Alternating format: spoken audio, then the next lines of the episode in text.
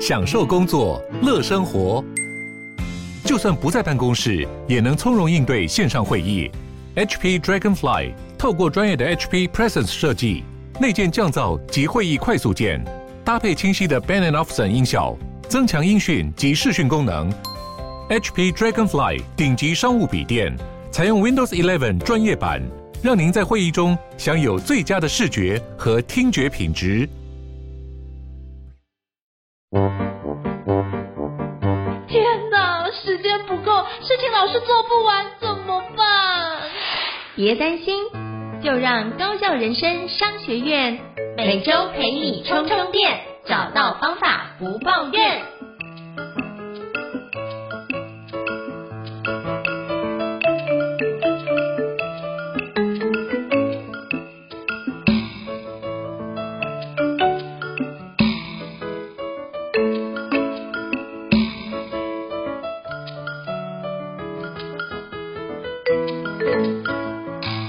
好，大家好，欢迎大家来到高效人生商学院的新书访谈系列哦。那今天非常荣幸的邀请到好朋友郑伟权老师哦，V 大，嗨，Hello，可不可以跟大家 say 个 Hello？Hello，大家好，我是 Vista，很高兴来上胤丞跟 Ethan 的节目。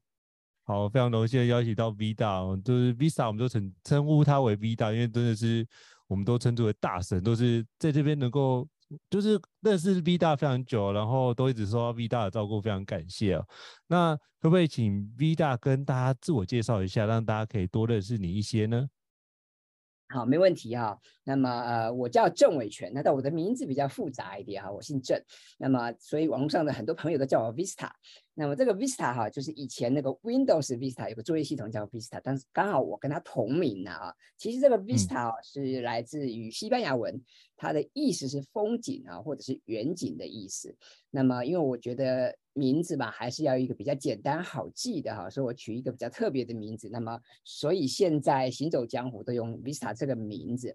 那么过往啊，我做过很多不同的工作啊，最早我是一个工程师。后来我当过产品经理，然后更多人认识我是因为我在媒体服务的关系啊，我待过像杂志社啊、报社啊、电视台等等。那么后来我做过一些电商，然后逐渐就开始转到这个讲师，还有一些顾问咨询的工作。那么现在呢，我主要就是在经济日报写专栏，那另外就是有在公部门、企业或者是一些大学院校有讲课。然后另外当然我还有自己的这个 Visa 写作陪伴计划。大概是这个样子。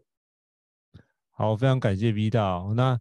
就是 V 大其实就是谦虚哦，因为他写过非常多好几本非常知名的著作，比如像什么拥抱世界的 Facebook，他是玩真的，钢铁人 Elon Musk 改变未来的十种能力，慢读秒懂 Vista 的数位好文案分析时间，从零到一打造内容行销的有声书，以及内容感动行销，用 FAB 法则套公式，无痛写出超亮点。这几本书哦，哦，这我全部都有，嘿，对，刚好都有 V 大的签名，非常感谢，啊、感谢对，因为觉得真的是非常佩服 V 大，因为经常看他写作，然后觉得哇塞，怎么可以如此行云流水，把很多的文字就这样写出来哦？可能我写一篇就要这边绞尽脑汁，要花很多时间，就 V 大已经写了好几篇，就觉得哇塞，到底是怎么做能够做到这件事情呢？那刚好最近。V 大又出了一本新书哦，叫做《文案力就是你的超能力》哦。那可不可以请教 V 大这本书写出的初衷是什么，以及这本书在想哪些内容呢？可不可以跟我们介绍一下？好的，没问题啊。啊、呃，因为刚刚说了哈，近几年我在很多的地方讲授有关于文案写作跟内容行销的课程，那么我就发现很多的学员呢、啊，其实听到写作都会面有难色。会觉得有一点害怕，甚至觉得头皮发麻。那么我就觉得很好奇啊，因为我自己是从小就很喜欢阅读，就很喜欢写作，所以当然我觉得写作是很开心的事情啊。所以一开始我并不是那么了解，说为什么身边的朋友啊，大家会蛮害怕写作的。后来我就去做了一番了解，那么现在我终于知道说，其实很多人呢、啊，他们是把写作想得太困难啊，或者是觉得写作就好像参加作文比赛。一定要出口成章，一定要妙笔生花。那其实不尽然如此啊，所以我就觉得说，我看看可不可以写一本书来帮大家解决这些问题。那么，所以这本书啊应运而生，从文案写作着手。但是这本书其实我想谈的是更多于关于怎么样帮助大家去解开这些啊盲点，怎么样去让大家啊重新来认识写作，重新来拥抱写作。然后，然后因为写作其实是所谓的沟通表达，我觉得我们现在每个人都应该要学会一些沟通表达的技巧。所以呢，呃，不用害怕写作。我觉得我们要勇敢的跟写作哈，这个做好朋友。嗯，我觉得这非常，你刚刚讲的那个我很有共鸣，因为其实，在职场里面啊，我常常都听到很多人就觉得哇，要写作，包含要写投影片、做投影片、做报告，很多时候逻辑都不一定前后能够呼应。其实这很多时候都跟写作能力有。相对应呼应的关系，而且很多时候是写作的部分，你可能写报告，可是你又要简报，就是口说的部分也要讲得出来。其实那都是一连贯的系统，因为人通常只有一种逻辑，不会有两种逻辑。通常如果你口语表达能力是很不错的话，我觉得写作能力也不会太差，因为基本上是用同样的方式，所以我们可以透过锻炼来写作能力。可是这写作能力又不像我们过往在国高中这些学校时间要写的那么。看比的谁的作文的文笔好，那比作文笔好，很多时候就是看谁写的词汇比较优美，然后写的比较有节奏感，那比较是那种情感的抒发比较多。可是，在职场的很多的内容好像都不是这样，那很多时候是要看你的解决方案能不能讲的比较深刻，或者是什么。你不会把内容结构的逻辑更加清晰，能够清楚让人家知道你要讲什么样的内容，传递过去其实就可以了。所以，那像这样的部分，当 V 大也跟提到，就是这个职场上很多的部分，所以你希望可以协助大家在这个地方做一些调整。那我想请教 V 大，因为我常观察到很多伙伴是这样，他想要开始有心想要写作，可是他常会有一种感觉，觉得我写的东西有人看吗？那这个东西就所谓的冒牌者心态就会出现。那请教 V 大，像伙伴如果遇到这样子的一个状况，他应该怎么做心态调试跟调整，可以帮助他跨越，并且能够开始写作呢？好。呃，谢谢奕成这个提问哈，我觉得这个问题的确蛮符合现现状的哈，就是其实很多人呢、啊、都会觉得自己的文笔不好，比方我到很多地方去做培训，或者到很多地方去讲课，那么很多人都会告诉我说，然啊，他没有他没有灵感哦，或者他文笔不好。嗯、然后其实我看了大家的文章，我发现其实普遍大家写的并不算太差啊，我觉得其实并没有想象中的这么不好啊，所以我觉得第一个是心态。啊、呃，我们刚刚讲到，很多人哈、哦、会把写作想得太困难。第二个，很多人会觉得好像写作就是在参加作文比赛，非要妙笔生花不可。其实，呃，我觉得没有必要把自己逼得这么紧。再来一点，我觉得写作应该是很轻松的自我对话，所以呃不用太紧张啊、呃，不用太担心自己呃呃没有办法组织一个好的文章。所以我也会建议大家，就是如果你没有很多的把握的话，其实一开始我们可以先练习自由书写啊、呃。平常呢，你可能啊、呃、茶余饭后啊，你花一点五分钟、十分钟的时间，你可以啊、呃、拿张白纸啊，或者是你喜欢习惯用电脑、用手机也可以，你就可以自己练习哈、啊，这个嗯没有负担的去把你脑中的想法都把它写下来。好比说，你今天可能呃追剧哈、啊，看了某一出很棒的戏剧。啊，你也可以把那个感想啊，把它写下来，或者是你今天跟你的亲朋好友、跟你的另一半哈、啊、去聚餐、去喝咖啡，那么去聊到什么话题，你也可以试着把它写下来。那么我鼓励大家用这样的方式哈、啊、来练习写作，那么写着写着你就一定会精进，你就不会那么害怕写作了。嗯，哦，所以就是先从周遭的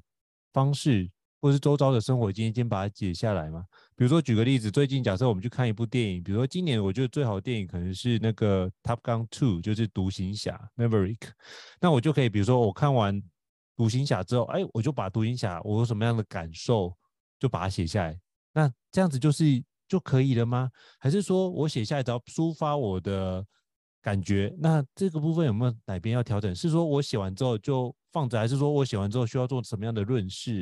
跟准备呢，可不可以请 V 大跟我们分享一下？好，没问题。我想第一个部分呢，就是说，如果你没有呃固定的哈这个写作习惯，那么我当然会鼓励大家要多写啊。我们讲说，我们要多听、多看、多想啊，多写。嗯。第一个，我鼓励大家，你要养成多写、多表达的习惯，因为我们现在啊，大家平常生活很忙碌，我们平常的输入啊。很多，我们的 input 很多。当然，这个 input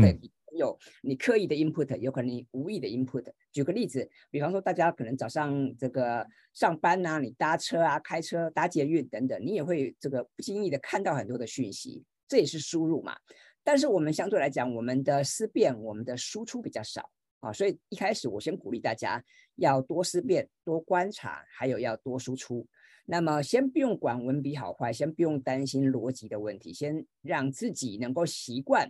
把所见所闻把它写下来。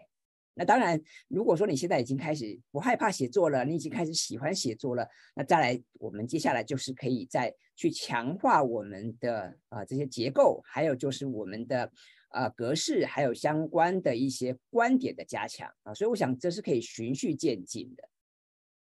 所以，所以 V 大建议说，起码先开始不排斥写作，让自己就是每天习惯写一点东西，可以比如说从五十字开始，一百字，然后再慢慢两百字，就很像练习跑步一样的状态。可能现在跑一圈，慢慢跑两圈，慢慢可以跑五公里的情况，让自己熟悉这样的环节跟节奏，这很像在锻炼肌肉跟健身的方式，就让自己养成这个习惯之后，再慢慢去增加一些难度，或慢慢的专业化。哦，我觉得这是一个蛮好的一个方式哦。好，非常感谢 V 大。那我想请教 V 大的是说，那这样写完之后，我们再慢慢把一些结构，那有没有什么样子的一个资源，就是我们可以去哪些地方去参考相关的资源？比如说，像我知道有一有一些书籍是可以来拜读，像我之前有看到有一本书是如何使用标点符号，那我就可以诶，那时候我听您经过我分享介绍的时候，我就去买来看，我发现哦，原来标点符号要这样子用，不同的标点符号跟引号有不一样的用法，我才里面学习到哦，原来过去我不知道就会乱用，那就是慢慢的去从这个地方去调整，诶，我标点符号怎么做节奏才会比较好，然后再慢慢可能是诶，欣赏一些文章，那有没有什么样的资源可以跟我们分享一下？好，我想啊，我们当然现在在网络时代啊，我想大家都很擅长用 Google 搜寻啊，的确这个网络非常方便，那么也有很多的资料库哈。但是我也想鼓励大家，提醒大家，就是其实啊，这个世界不是只有网络啊，所以各位如果说你想要更理解这个社会，你想要看更多的资讯，我会建议大家除了这个 Google 搜寻之外呢，你应该要多看看报章杂志，多听听广播。嗯像现在我们录的这个 podcast，我觉得也是一个很好的一个吸收的管道。那么我们多看报章杂志啊，一来报章杂志它上面的资讯可能跟网络上的讯息是稍微有一些不一样的。再来它的格式哈，它的这个篇幅也会不大一样。举个例子来讲，比方说报纸上面的专栏，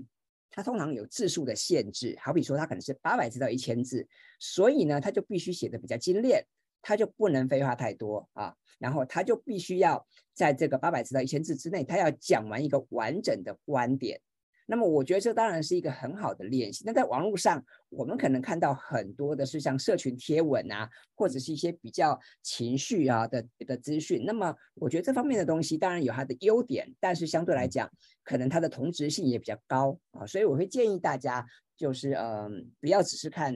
性质类似的东西，我们应该。啊，去看看不同的世界啊的东西，还有就是，我觉得我们也可以跨产业啊，去去做一些观察。比方说，如果你是在这个科技业啊，你是在制造业。那么我会建议你啊，去看看不同的世界，比方去看看餐饮业啊，去看看文创啊，他们怎么做。那这里面可以让你得到一些灵感跟一些启发。然后另外，刚刚我们也提到追剧嘛，哦，其实很多人喜欢追剧。嗯、那么我觉得追剧很棒，但是追剧不是只是打发时间哈，不是只是在你的同才之间有个话题哈可以聊，而是说这个这个追剧的过程中，我们可不可以去探索它的这个背后的脉络，跟它的时代的精神跟时代的意义？我觉得其实是很有趣的啊，那甚至像那个追剧里面，这个戏剧里面也有很多的符号啊，这里面可能也值得我们去思索，那也可以让你有一些灵感。所以像我自己，我是蛮喜欢追剧的啊，因为我我觉得追剧除了说打发时间或者是稍微放松以之外呢，我可以通过追剧哈，我去理解这个时代哈，它的这个脉络，还有就是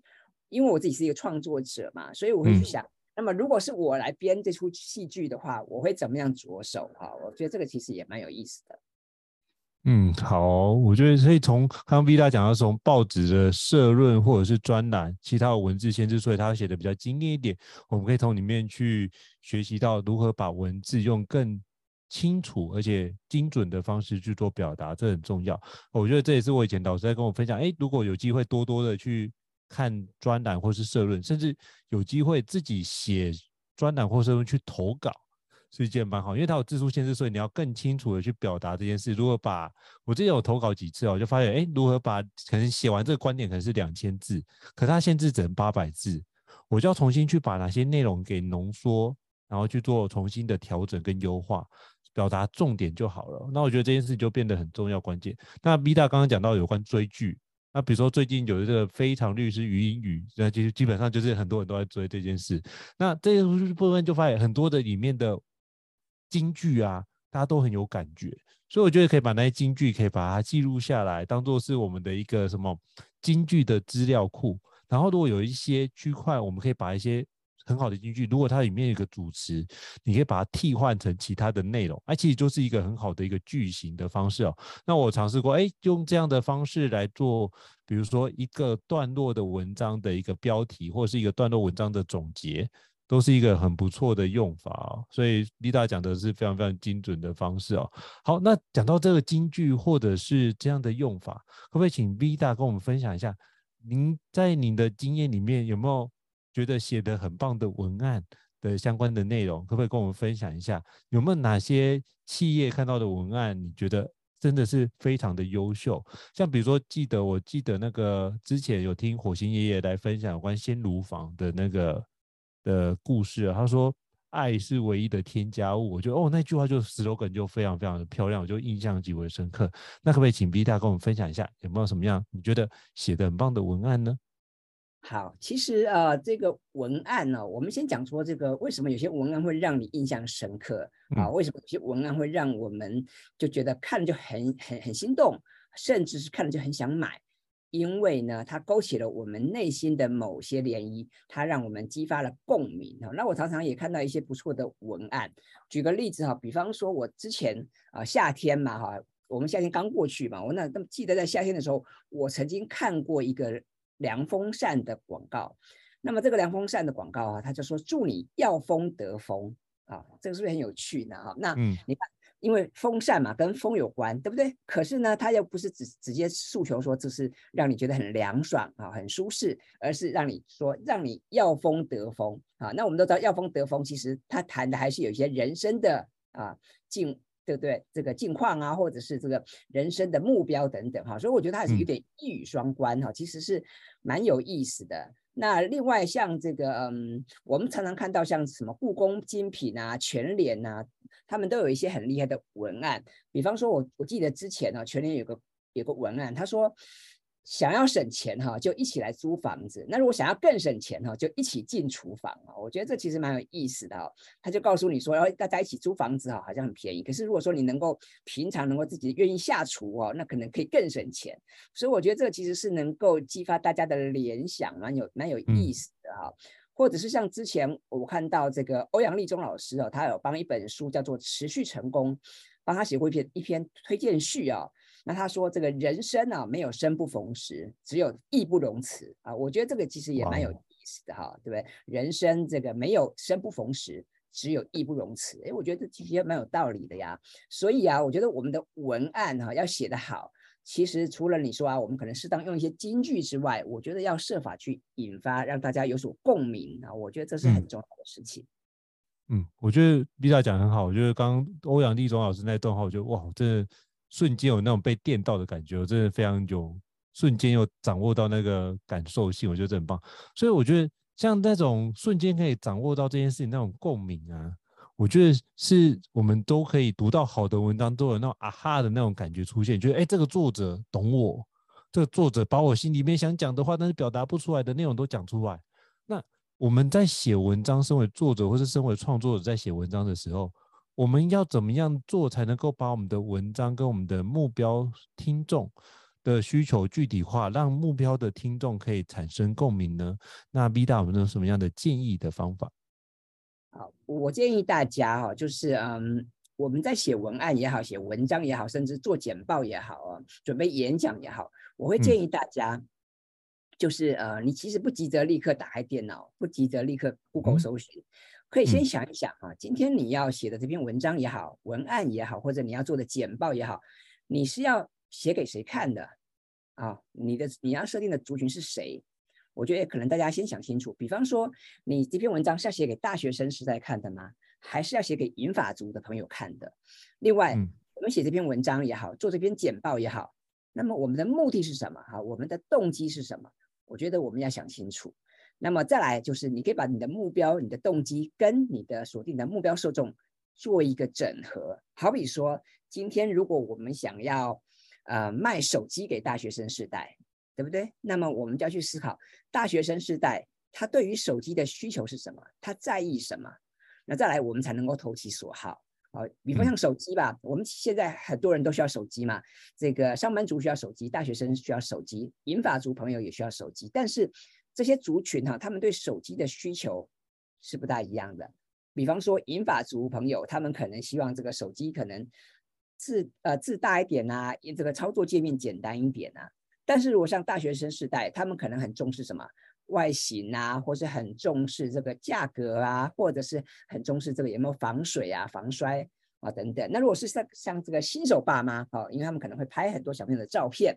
那么他们可能就很重视这个照相的功能啊，所以我想不同的族群，他们的需求跟他们的想法不一样。那么我们前面讲说文案我们要设法取得共鸣嘛，哈，所以在这个地方我们应该要先思考。那么过往哈，可能包括我自己在内，我们在做简报或写文案的时候，可能你都会马上把电脑打开，马上就开始 Google 搜寻，然后试着想要找一些素材啊。那么我觉得这样的做法当然啊不是说不好，但是。似乎有待商榷啦，哈，也许我们可以有更好的做法，所以我会建议大家，就是呃，不急着立刻开始写，呃，我们可以先想一下，先构思一下，甚至先换位思考一下，我们去想一想，呃，我们今天所要设定的目标受众到底他喜欢什么啊？他讨厌什么？他在意什么？那么再来，我们再去写啊。因为过往我在教这个文案写作的时候啊，其实我去很多企业帮他们看他们写下来的这些商品文案。我们就会发现说，其实很多人写的文案，基本上他都在贯彻老板或者是主管的意志，也就是老板说，哦，我们的产品多好多好啊，他就这样写，对不对？那么，可是我们都知道啊，这样写出来的文案通常是不会感动人的，因为贵公司的产品很好，我相信，但是很好的东西，你就客户就一定会买单吗？其实不一定啊，因为我们现在的消费决策其实是比较复杂的。我们很多时候，我们不只是在意价格，我们还也重视口碑啊，也重视感受，对不对啊？所以这个地方当然就是我们必须要考量的细节非常多啊。所以相对来讲，我们在撰写文案或文章的时候，我们必须要顾虑的部分也会比较多。所以这部分必达会讲说，就是不要只是依照老板的意志，而是我们真的要。花时间去观察我们的目标受众，到底他对于什么事情是很在意的，是以受众导向来做这件事，而不是以就是一直讲我们产品有多好这个区块，才会让他更容易产生共鸣这个环节。所以我觉得这件事情是一个非常好的提醒，因为很多人都觉得啊，这个我们从产品有多好，就一直不断的宣讲这件事，可是产品有多好这件事情应该让受众去讲这件事，就像。就是什么？我之前有听到一句蛮有趣的一个话语，我觉得蛮传神。他说：“那个好要别人夸，痒要自己抓。”我觉得那个是蛮有趣的一个戏谑。可是我觉得，哎，其实有那种很清楚的去表达这件事，就是我们如何让别人自己觉得，哎，这件事情真的好，他就主动帮你行销分享，那就会产生很好的一个口碑的方式，就会帮你传传递开来你的产品的一个好。所以我觉得这就是一个产生共鸣而进而促成行动的一个很重要的一个环节。好，那非常感谢 V 大非常精辟的解说。那我想请教您另外一个点，就在于很多人会讲说没有灵感哦，就是这我写了，可是我发觉，哎，如果同一样的一个素材文章，我现在已经产生了一篇了，可是我要如果要写十篇或二十篇类似的文章，可是用不同的观点写。我都写不出来，那请问一下，这很像就是没有灵感的状态。那没有灵感，要怎么做才能够让我自己灵感比较多一点呢？比如说，那我怎么样去收集这些灵感？那 V 大不知道有没有什么样的建议可以给我们的听众伙伴们？好的，没问题啊、哦。的确，灵感这个问题似乎蛮困扰很多朋友啊。因为我到很多地方讲课啊，嗯、我每次都会问大家说：“哎，那各位你们有什么写作的困扰吗？”我每次不管去哪里啊，这个大家的。问题里里面一定有谈到灵感这个问题哦。那我也同意哦，就是说如果有好的灵感，的确可以帮我们加分哈。但是我觉得灵感其实没有那么的关键哈。不过在这边我还是可以分享一下，就是怎么样去找到灵感。那么我会建议大家，这个如果我们要做行销也好，写作也好，我觉得观察是非常重要的。那么我会希望大家，你会你要对。人间的事物充满好奇心，所以今天无论我们到哪里去啊，我我希望大家都能够戴上好奇心的眼镜去看这个世界。那么我我也鼓励大家啊，就是其实各位可以去一些嗯这个节奏比较快哈场的一些场域去观察，比方说像什么大卖场啦、百货公司啦、便利商店呐、哈咖啡馆这些地方，它常常就在更更新它的一些啊。呃，动线呐、啊，或者它的一些商品哈、啊，它的轮替速度是很快的，所以我们去这边地方这些地方消费啊，你不妨多去观察他们的一些变化。其实这里面其实有很多的线索。举个例子来说啊，像我们都常有机会去便利商店、去咖啡馆消费嘛。嗯但是各位，你想想看，你去这些地方，你可能买了个买一杯咖啡，买个买个面包，你就走了哈，那有点可惜。我会建议大家，你去看看，哎，它的动线怎么设计，它的柜台上卖什么东西，甚至是他们的店员哈，他们的话术是什么啊？其实这很有意思。那我们也知道，这两三年因为疫情的关系，对于很多的行业都造成了冲击嘛。所以各位，你也不妨想想看啊，你现在去便利商店消费啊，你去看看便利商店，它这两三年它做了哪些改变啊？比方说，他先之前他因为有有那个社交距离，对不对？他地上画红线，对吧？对。这进来他可能有一个这个让你可以喷酒精啊、量温度的地方，然后甚至是现在他开始有些便利商店开始做团购，然后呢，或者是他现在有座位区，那不但有座位区呢，他可能他的座位非常舒适，甚至有些座位区还有插座。嗯。那么各位不妨想想啊，便利商店为什么他现在这么欢迎大家在这边逗留啊？是因为大家停留的越久，就会消费越多吗？啊，还是有其他的考量呢。那另外，我也建议大家可以去多去观察一下，哎，在同样在这个便利商店消费的这些客群哈，他们在吃什么？他们在买什么？他们在聊什么？这里面其实就有很多的灵感。还有就是，我当然觉得我们也可以去看看同行或者是不同产业，他们现在他们的一些话题是什么？我觉得这里面当然也可以得到一些情报。那讲回来，我我我也推荐大家有个做法，就是各位可以其实可以搭建一个你自己的灵感资料库。那无论喜欢用纸笔，如果说你是这个啊这个比较老派的，喜欢纸笔的温度的啊，我就很棒，你可以准备一本笔记本。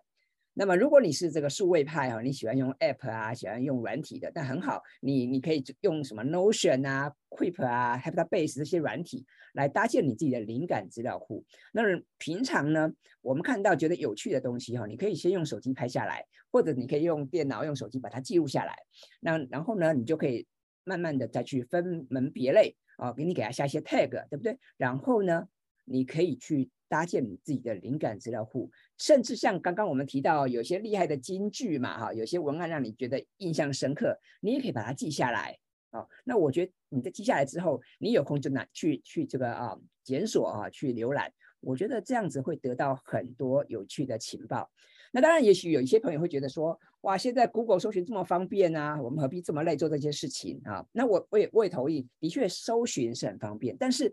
我不知道各位你有没有发发。发现哈，就是有时候我们要找资料，你突然是找不到的啊。你如果没有你你你如果没有用用对的关键字哈，其实你要花很多时间找。再加上因为有些网站它可能会故障等等的的关系，所以呢，这个搜寻引擎虽然方便，但我觉得如果我们自己有一套自己的资料库，其实那是比较牢靠的，而且呢。无论是纸笔的方式，或者是你用数位的方式啊，你在做笔记的过程中，其实你就有很多机会去检视啊，去重新去思考。所以我觉得这是一个很棒的方法。所以我我我我很喜欢呃用自己的这个方式来搭建我自己的灵感资料库，那么很喜欢用笔记的方式去做一些记录。我觉得这样的做法其实也蛮有意思的啊，因为各位你在做笔记的过程中，你会去想到很多，你会去得到很多的启发。那么我也推荐大家，呃，可以去试试看。那么过往我我也写了一些文章哈，谈谈到这个灵感资料库，所以各位如果你有兴趣的话，也欢迎你可以搜寻啊这个灵感资料库，然后一起空一个，然后再打 Vista，就会找到很多我写关关于灵感资料库的一些文章，可以给各位做个参考。好，非常感谢 V 大。那 V 大刚刚提到灵感资料库之后，我也有很多的一个共鸣点，因为其实就是要写作很多的环节，我就会看很多的著作，那我就会把它做一些每一批或记录。那我就问自己一个问题，我觉得是可以提供给大家参考一下，就是一定是这样子做吗？那有没有其他种可能的做法？那不这么做会不会怎么样？我就会反过头来去想这件事情。如果反过来想，哎，如果不这么做，会不会有什么样的困扰，或是有什么样的好处？就把这件事想一想，发现，哎，会不会有另外一个路径的可能性出现？那比如说，我们那时候在跟就是讨论另外一本书的时候，就发现，哎，我们本来要讨论的是有关心智图的内容，后来聊一聊，发觉，哎，有些人用心智图很好，有些人不用心智图也很好。那到到底是什么样的部分让？这个区块有没有工具都很好，那重点是背后的思考逻辑，所以我们才去探究了背后的思考逻辑。所以我觉得很多时候这样的逻辑辩证可以帮助你去思考更加全面，然后去找出来，哎，或许有一些更有兴趣或是更有意义的东西会就这样慢慢的浮现出来。所以我觉得那个灵感资料库就可以帮助我们不时的记录下来。而且我发觉很多时候，其实我不知道 V 大有没有这样的经验哦，像我自己就发觉在就是淋浴的时候。很多灵感就会浮现出来，就觉得哇塞，那很像那 Eureka moment，就是有忽然想到什么，就赶快把它记录下来。所以我包含在呃浴室会有一个笔记哦，就是防水，那就可以记录很多的一个环节。那我不知道 V 大怎么样去看待这样的一件事情啊、我。觉我觉得挺很有意思哈，这个当然也牵涉到呃，我想谈另外一个话题，叫做这个仪式感的哈，就是我在写作的时候呃，也有一些仪式嘛。那我我我同意啊，的确在在我们在洗澡在淋浴的时候，会有很多的刺激，会有很多突发奇想。那我我还可以再分享另外一个做法。我我自己很喜欢走路啊，我想很多很多人喜欢运动嘛，不管跑步或是走路啊，步都都很好。那么我我在这个哈早上这个运动的时候，我也会啊，我除了会听听音乐、听听 Podcast 之外，我也会就会去想到很多的东西。那么我想到的东西，我就会拿手机也好啊，或者是用录音笔等等，能把它记下来哦。那么我我觉得这是一个很有趣的做法。那么我也很鼓励大家，就是其实你可以适当的透过建立仪式感这个方式来去。帮助自己进入写作或者是阅读的心流。那么，比方说，有些人喜欢啊、先听点音乐啊，然后开始写作；或者有些人喜欢这个，他先泡一杯咖啡啊，再来写作。我觉得都蛮好的，所以我也鼓励大家可以去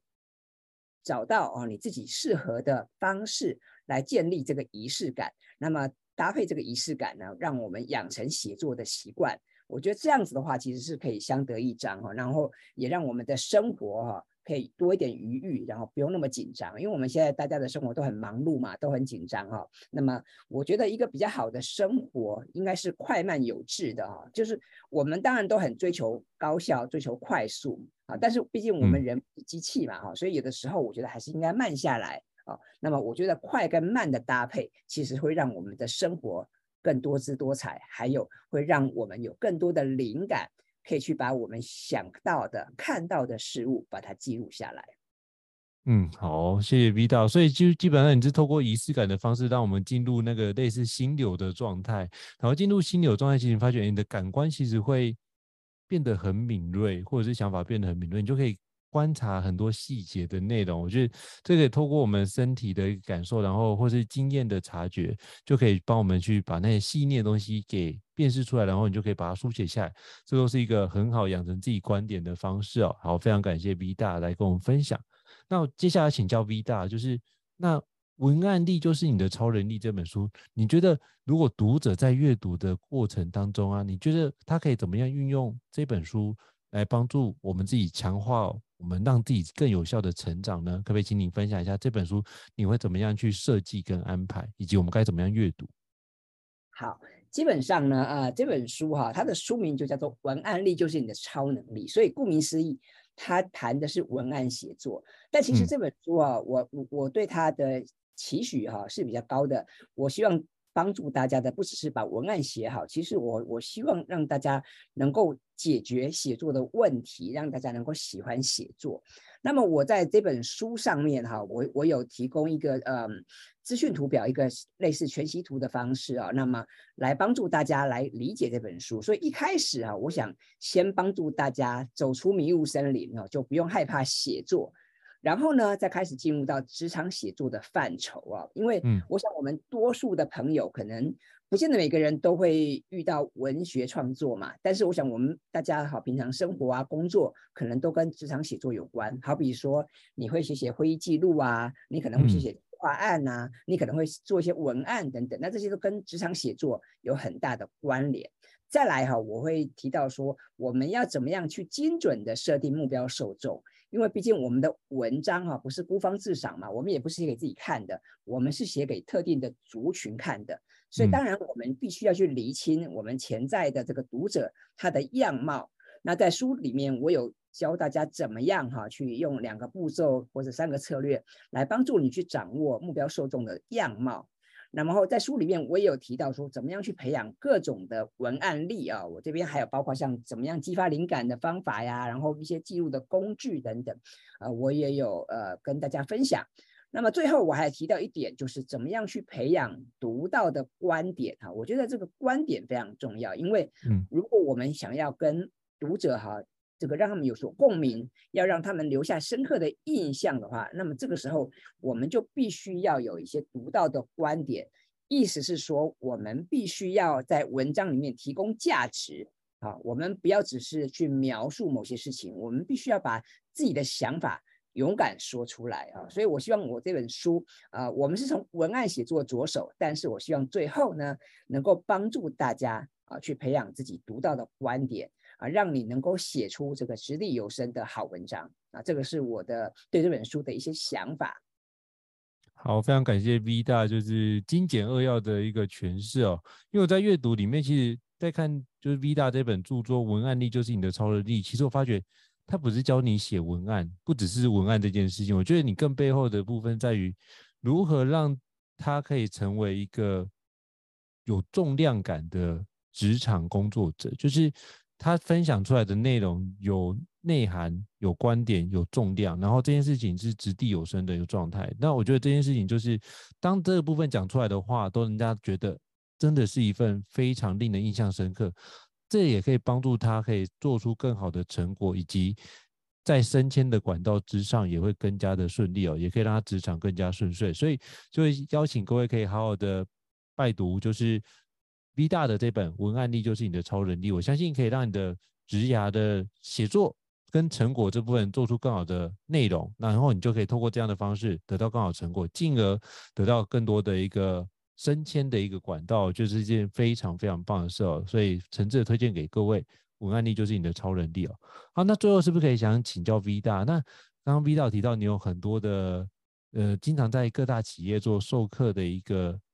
服务哦，那请问一下，如果有伙伴想要学习的话，有没有什么样的课程资讯，或者是可以去哪里找寻这样的资讯呢？可不可以请您跟我们分享一下？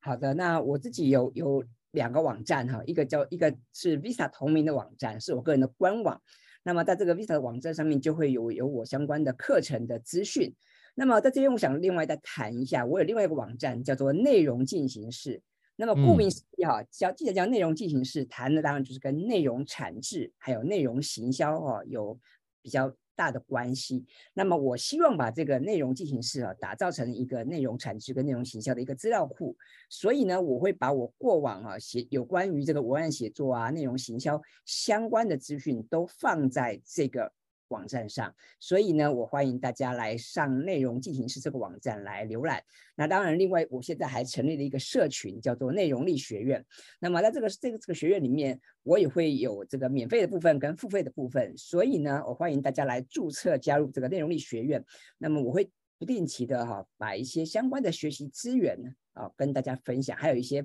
我觉得有趣有有用的新书好书，我也会在上面做一些分享。那当然。呃，我自己有一些付费的课程，我也会在上面有一些专属的讨论区。比方说，我有一个嗯叫做 Vista 写作陪伴计划，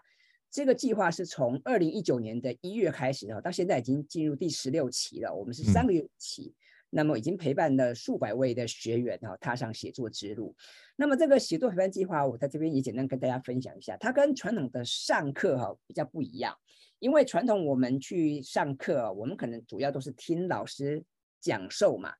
但是呢，像写作啊、行销，基本上它其实是一个动手的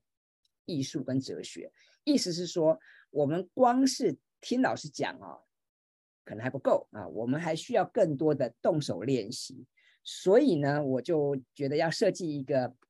不一样的服务哦，来帮助大家解决大家的困难。所以呢，我的这个 Vista 写作陪伴计划是反过来是以学员为主的，也就是说，参加的学员呢，他必须要提自己的学习计划，我在从旁提供协助。嗯、然后呢，呃，学员们就要多产制他的内容。好比说，我可以简单举例，好比说我有学员他想要出书。他想要投稿报纸的副刊，嗯、那么我觉得很棒啊，我就鼓励他。那你要每个礼拜或者每两个礼拜，你就应该要写几篇文章哈，是这种投稿的等级的文章。然后我们再一起来一起来这个思考，我们怎么样去修改，我们怎么样去调整，我们怎么样让哈这个达成他的心愿，让他的文章能够顺利投稿到报社副刊，甚至是有朝一日可以顺利出版。啊因为每个人的需求不大一样，比方有些人他可能要写商品文案，有些人他可能要做网拍卖东西，有些人可能是想要打造个人品牌啊。我想每个人的想法不一样，所以呢，呃，我也会提供不一样的这个客制化的服务。那么如果说各位你对于这个课程也好，或者我的一些相相关资讯有兴趣的话，都欢迎各位可以在我的两个网站，一个是 Vista 点 TW。另外一个是 content 点 tw，我想网址都很好记哈。那么呃，欢迎大家来我的网站，那我会把相关的讯息都跟大家分享。谢谢。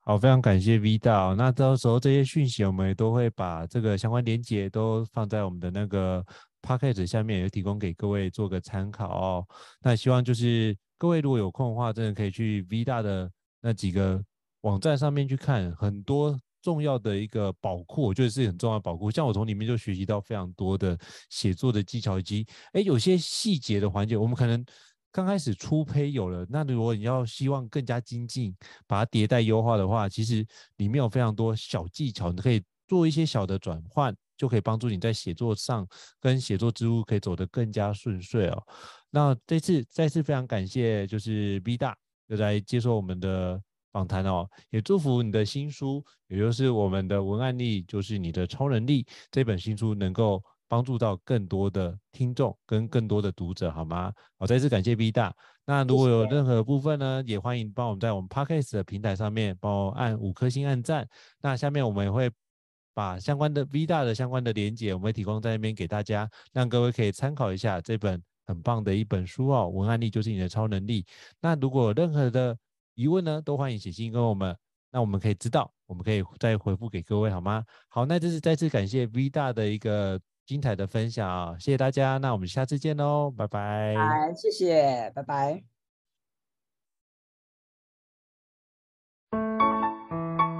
高校人生商学院，掌握人生选择权。